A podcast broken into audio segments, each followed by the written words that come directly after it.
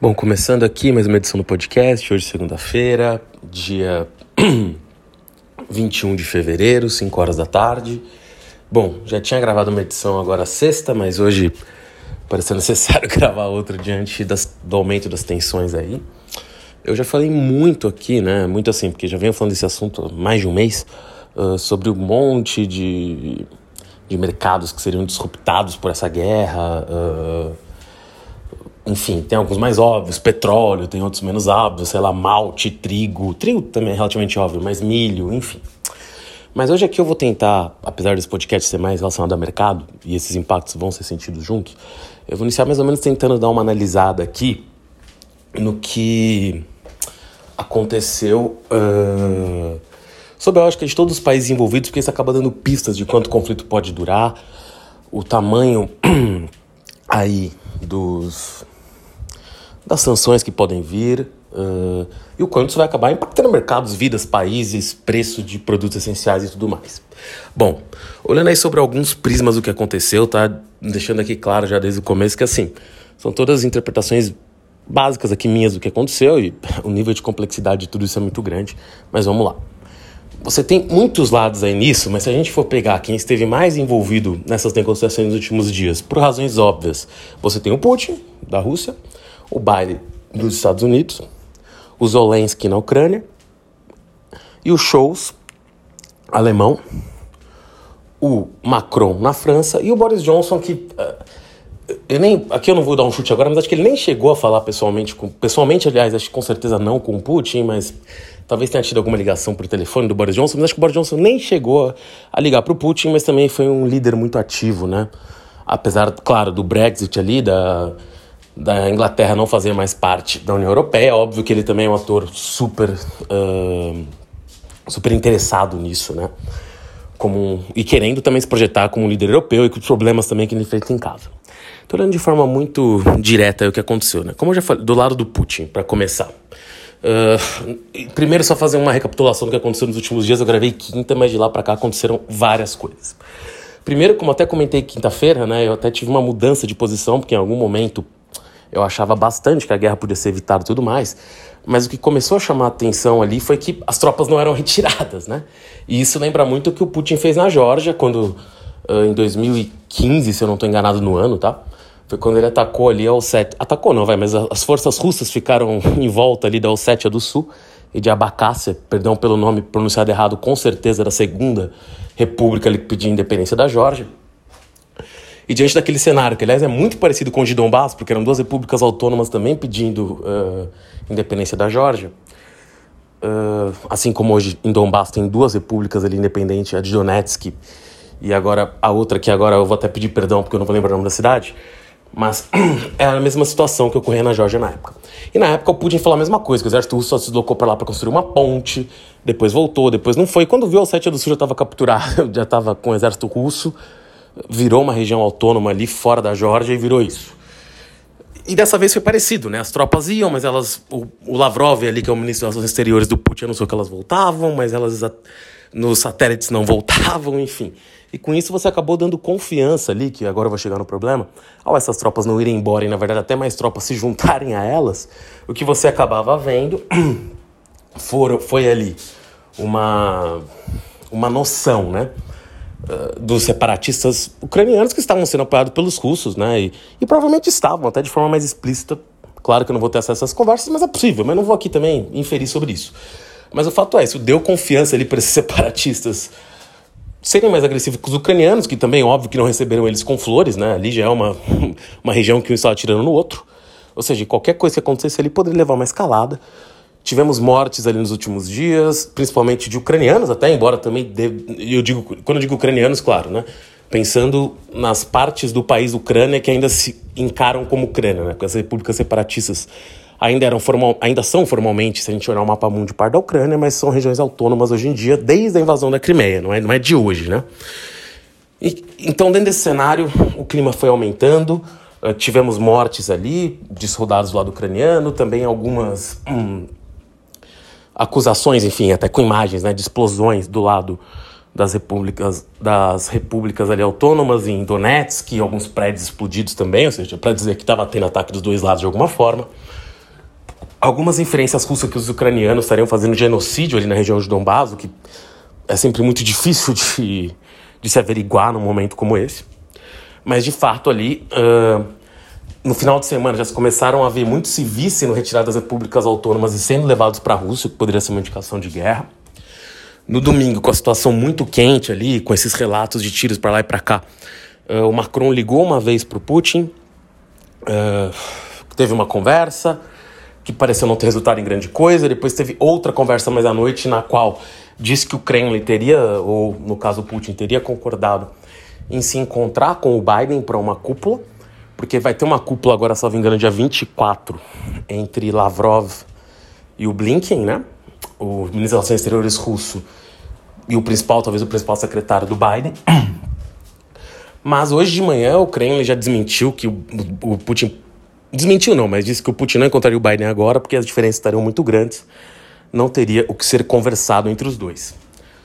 Então, de, dentro dessa escalada, hoje ficaram os boatos o dia inteiro se o Putin reconheceria ou não uh, as repúblicas autônomas ali no seu discurso. Começaram a sair notícias que ele já tinha avisado os shows e o Macron que iria reconhecer essas repúblicas, que estavam sendo os principais interlocutores dele europeus. Uh, então, dentro disso, Putin deu. Uh, o dia foi passando, o Putin anunciou um discurso, foi um discurso longuíssimo, tá? Talvez de quase uma hora ali, no qual ele começou fazendo todo uma, uma parte histórica ali que nem foi treinamento se é verdade ou mentira, mas é óbvio que, como qualquer político, ele levou aquilo pro lado que interessava para ele, foi contando toda uma história. E, no fundo, a moral da história, de que ele falou muita coisa é, sobre a parte histórica, é que a Ucrânia nem deveria existir, que a Ucrânia era um país ali que foi tirado dentro da espinha dorsal da Rússia, tá? que é um termo que eu estou usando, mas é basicamente isso.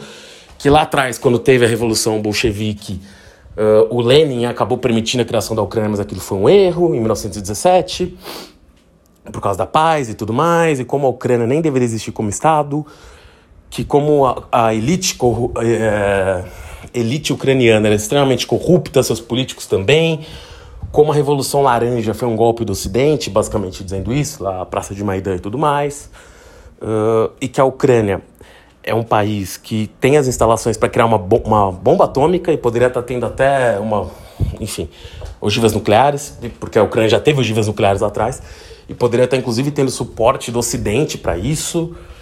Uh, reclamou muito, e nisso, agora aqui um parênteses nisso, não que ele não tenha razão no resto, mas isso particularmente ele tem razão, que ele teve, digamos, garantias, diz ele, e, e realmente parece que houveram discussões nesse sentido, de que a OTAN não iria além da, da Alemanha, né?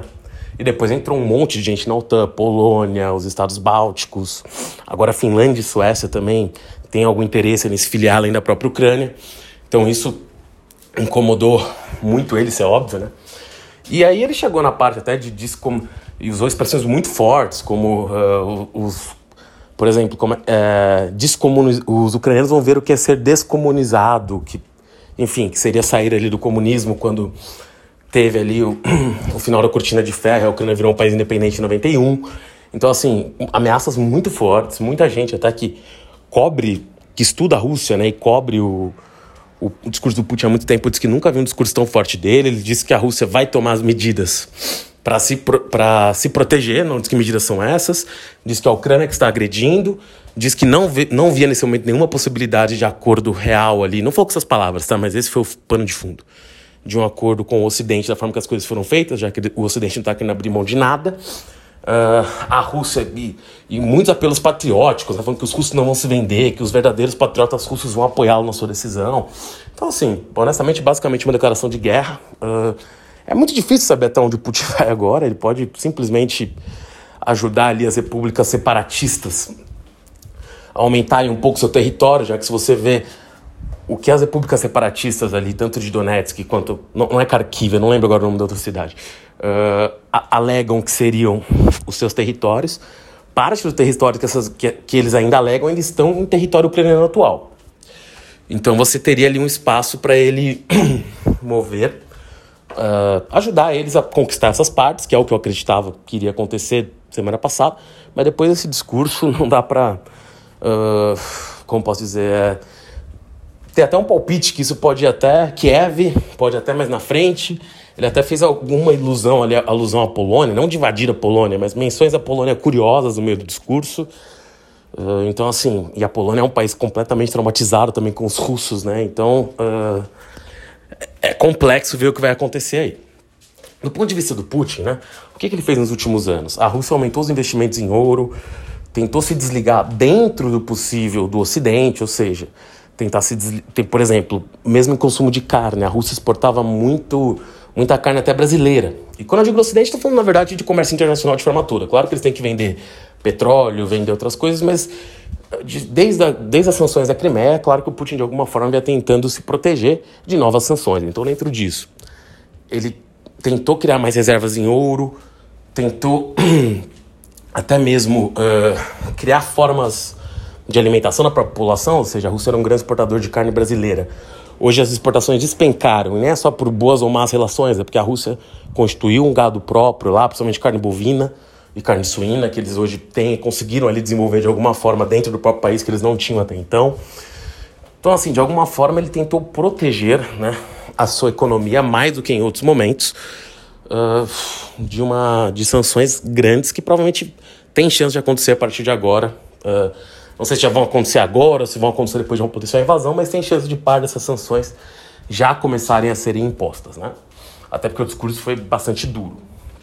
Então vão, vão ter pedidos. O Boris Johnson, por exemplo, já disse que a Inglaterra vai colocar sanções, e como a Inglaterra não é mais parte do, da União Europeia, ele pode fazer isso meio que unilateralmente, né? Claro que não tem o mesmo nível de impacto do que sanções da União Europeia, mas é um sinal, é uma pressão também né, sobre o, o bloco ali para tomar medidas parecidas. Uh, de toda forma, o que, que significa pro Putin, né? Dentro da Rússia, ele acaba desviando a atenção ali. Se você pegar o Ocidente nos últimos tempos, tinham muitas matérias e, e coisas sobre os líderes da oposição russa sobre o líder que está preso na Rússia, né, em prisão e teve até na verdade tentaram assassiná-lo quando ele estava no exterior, na Alemanha, ele acabou voltando para a Rússia ali e quase foi morto envenenado. A Newsweek, ou a Time, se eu me engano, fez até uma matéria bem grande com ele recente. Então, assim, ele tira um pouco a, o, o foco disso, ele acaba colocando. Uh, tentando unir o país ali diante dessa guerra, Claro que o objetivo dele não é só interno, né? É externo. Como eu já disse aqui em vários outros, em vários outros podcasts, ele tem sim uma preocupação legítima uh, de, de não ter a OTAN na sua porta, mas claro que a forma com que ele agiu foi, foi muito dura para unificar o país, né? Também, já que ele vai tomar essa medida mais confrontacional, ele jogou para dentro, tentou trazer mais união para o seu governo, que principalmente com o Covid e tudo mais. Uh, tem uma aprovação mais baixa do que teve em outros tempos. O Nalvani, que eu mencionei, que é o líder da oposição, nessa também fica esquecido. Ou seja, digamos que ele tira um pouco a atenção de problemas internos, leva para fora, joga em inimigos externos, tenta unir o país, ganha mais apoio.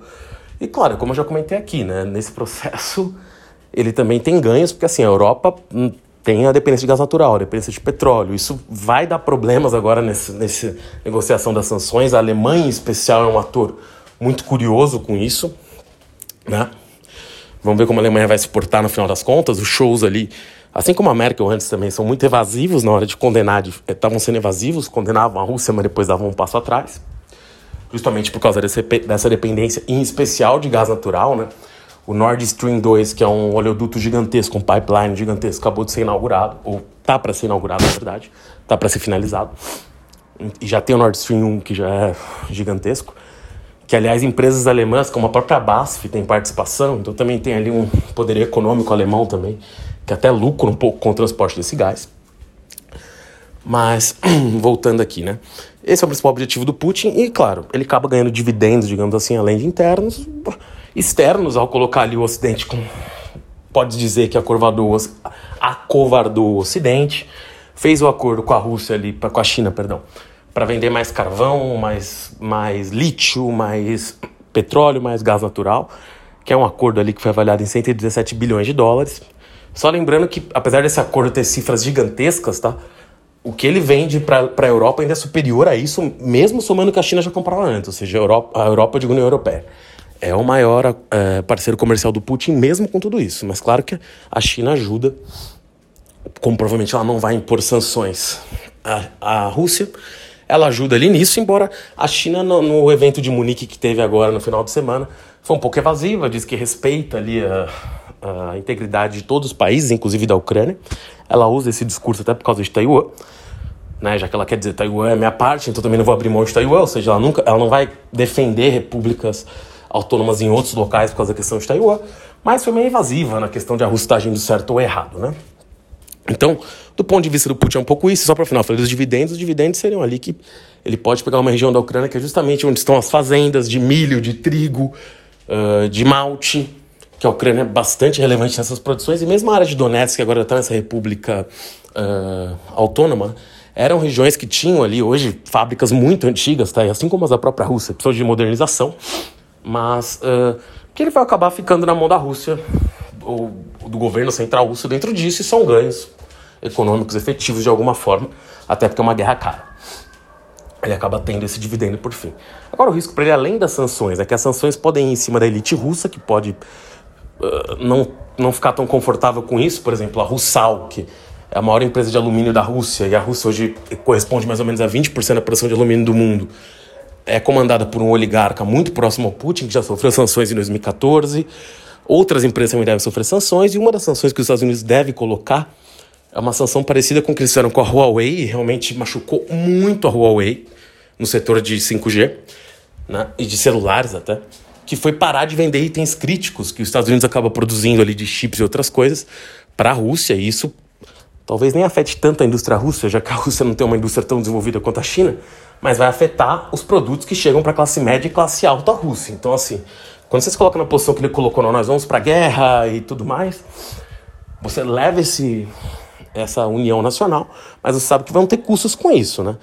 Mas isso é bastante complexo, porque tem até alguns livros que debatem isso, que às vezes sanções levam mais a uma união na nacional do que a uma oposição aos outros. Mas vamos ver, porque é uma questão complexa. Uh, mas ao ele mostrar tá tão por dentro uh, e tão na mão do seu próprio do exército, digamos assim, né? Teu exército tão na mão, é muito difícil surgir algum tipo de dissidência interna forte nesse momento. Mas vai ter sim gente que não vai ficar muito feliz porque não vai poder comprar um celular novo, vai ter. Isso eu estou indo para um extremo muito longo, né? Comprar um celular. E vai ter problemas até mais básicos, embora a Rússia consiga produzir ali seus próprios alimentos ou menos. Vão ter energia, mas vão, vão ter problemas internos. E sobre os movimentos do Putin, tá? Eu já falei muito dele, eu vou até para os outros. Só lembrar que o grande ídolo do Putin, o Andropov, que foi um líder soviético quase ninguém lembra, porque ele foi de 82 a 84, um período bem curto, e era um cara que se orgulhava da imprevisibilidade de seus movimentos, ou seja, não, queria que ninguém entendesse o que ele estava fazendo, ele adorava fazer terror psicológico. E isso é o que eu narrei no começo, que é o que o Putin fez lá atrás. No caso da Jorge, fez agora. Ao falar que as tropas estavam indo, voltando, indo, voltando, aí ontem fazer reunião com o Biden, depois não tem mais reunião, e depois de não ter reunião, ele ainda dá esse discurso fortíssimo. Então, assim, é uma manipulação constante, deixando os inimigos sem saber o que pensar, ou adversários, ou dê o nome que quiser, e meio atordoados, né? E com um governo que permite ele fazer isso ao ser muito centralizado na sua mão tudo o que acontece. Ainda que agora para os outros players de forma bem rápida. Boris Johnson. Uh, essa crise para ele, claro que ninguém está feliz com nenhum Estado europeu vai ficar tão feliz com uma Rússia tão atuante e que ninguém sabe direito onde quer parar. E pode ser menos do que as pessoas imaginam, pode ser mais aproveitou isso para apaziguar ali a crise interna que ele tinha. Uh, ele tinha ali toda a questão das festas que ele andou fazendo em, em Downing Street ali no meio do, do lockdown, uh, muitos questionamentos sobre muitas coisas que ele andou fazendo, o gasto do seu gabinete. Ele já tinha um desafio dentro do seu próprio partido conservador, ou seja, poderia perder a liderança do partido por consequência o cargo de primeiro-ministro. E essa crise tirou o olhar disso. Ele próprio está falando muito sobre a crise, apesar de eu acho que nem ter conversado com o Putin diretamente, agora falando das sanções, porque para eles também virou uma cortina de fumaça, né? Então, claro que a Inglaterra é um player importante, principalmente até se pensar. Apesar de eu não acho que a Inglaterra vai entrar na guerra, mas militarmente é um player forte. Uh, e serviu para ele como realmente como uma cortina de fumaça. O interesse do Boris Johnson, claro que ele está legitimamente preocupado, que todos os europeus devem estar, mas serviu como uma cortina de fumaça, claramente. No caso dos shows, como eu já disse, a Alemanha depende muito do gás natural uh, russo. Essa dependência aumentou quando a Angela Merkel, na penúltima eleição, porque na última eleição ela não concorreu, na ela concorria, foi perto do, do acidente de Fukushima. Uh, com razão, veio ali, apesar desse tema ser muito complexo, não vou abordar isso agora, como teve ali um acidente que envolveu a usina nuclear de Fukushima e todo aquele terror lá no Japão, os verdes fizeram uma campanha muito forte pelo fim da energia nuclear na Alemanha, que era a principal fonte de geração de energia no país. Uh, Angela Merkel, para tirar a pauta dos verdes, e nisso pode até dizer que ela ganhou muitas eleições por ter méritos de fazer isso, assumiu esse compromisso né, de descomissionar as usinas uh, nucleares, só que ao fazer isso ela não tinha energia limpa para substituir, porque é, podem falar o que for do urânio, mas ele não gera tanta poluição, ou na verdade praticamente não gera poluição. É uma energia basicamente limpa, tanto que a própria União Europeia está assumindo isso agora. Tem outros riscos, tem outras questões que não cabem entrar aqui. Mas o fato é, é ao fazer isso, tá? Certo ou errado? Ela tomou essa decisão, pode considerar certa. Ela ficou dependente do gás natural russo, que foi o que veio para substituir isso. Tanto que, é o que eu já mencionei aqui várias vezes, a Alemanha voltou a queimar carvão por causa disso. Mas de toda forma, Uh, ao comprar tanto gás natural russo, a Alemanha ficou na mão do Putin, ou seja, em todas as últimas negociações mais tensas que a União Europeia enfrentou com o Putin, a Merkel, de alguma forma, era dura, mas depois sabonetava. O Scholz, que é um, um premier recém-eleito, né, meio que foi na mesma linha, mas agora ele ficou numa encruzilhada, acho que nem ele próprio sabe exatamente como agir, mas provavelmente boa parte da União Europeia, a gente precisa que a União Europeia tem Polônia, os Estados Bálticos, individualmente vai pressionar por sanções. Talvez a Hungria ali, talvez não pressione, mas o resto da União Europeia provavelmente vai ser bastante firme, né? Eu digo países menores, em apressar com sanções. No caso do Macron, toda essa tentativa de protagonismo dele, na verdade, remete aos presidentes franceses, né, que sempre tentam ser muito atuantes em política internacional. Talvez até mais do que seja. Não que a França. A França é um país importante, mas eles projetam até como se a França fosse um país maior do que é hoje em dia. Né? Mas é justamente que ele tem eleições esse ano também, né? Então ele enfrenta ali, se a gente pegar as pesquisas, uh, ele tem o Seymour, que é um cara muito à direita, que hoje está em segundo, tá? E tem pesquisas muito próximas, então pode estar um outro na frente. A Le Pen também, que muito à direita, mas o Seymour conseguiu a direita dela também brigando. E em terceiro ou quarto, depende da pesquisa, enfim, em teoria ela está atrás desses dois, mas as pesquisas estão muito embaralhadas. A candidata, também vou pronunciar errado, perdão, PCrescer, né? Uma mulher candidata dos republicanos, que era o antigo partido de Sarkozy, ou seja, o partido tradicional da centro-direita uh, francesa. E você tem o Mélenchon ali em quinto, mas já um pouquinho mais distante, parece um pouco difícil de chegar no segundo turno, que é o candidato da esquerda, uh, mas não da esquerda tradicional, né? não é dos socialistas, que, por exemplo, era o partido do Francis Holland, de quem, inclusive, o, o Macron foi uh, ministro da Economia, né? apesar de hoje em dia e não acho uma visão errada. Muita gente vê o Macron talvez até como centro-direita, apesar dos direitistas verem o Macron como centro-esquerda. O Macron tem origem na centro-esquerda. As políticas dele hoje em dia podem se qualificar de outra forma, mas de qualquer forma. Ele tem uma eleição que ele parece, bastante, parece favorito, mas tem sim críticas ao seu governo. Ele teve problemas internos grandes. Então ele tentou assumir esse protagonismo para, primeiro, tentar acabar com a guerra. Você imagina, ontem ele ligando do Putin para o Biden, parecendo como o cara que fez a ponte. Então, assim, ele tentou isso Aparentemente não vai dar certo, mas ele foi o líder europeu mais atuante e provavelmente vai continuar sendo agora nas sanções porque ele quer esse protagonismo internamente. Então aí você vê como a política interna mexe com tudo isso, né? Ah, no caso do Biden, como a gente disse aqui na última edição, acho que ele tenta de alguma forma, tentou, né, anunciar ali, porque por tinha informação, a Rússia vai invadir amanhã, amanhã, tentando levar a Rússia a erro, uh, tentou ser duro o suficiente, muito medo dele também de ser um Chamberlain, né, ou seja, de ser o cara que foi muito fininho com a Rússia o Putin invadir de qualquer forma. E honestamente, se a gente vê o desfecho, provavelmente ele não estava tão errado.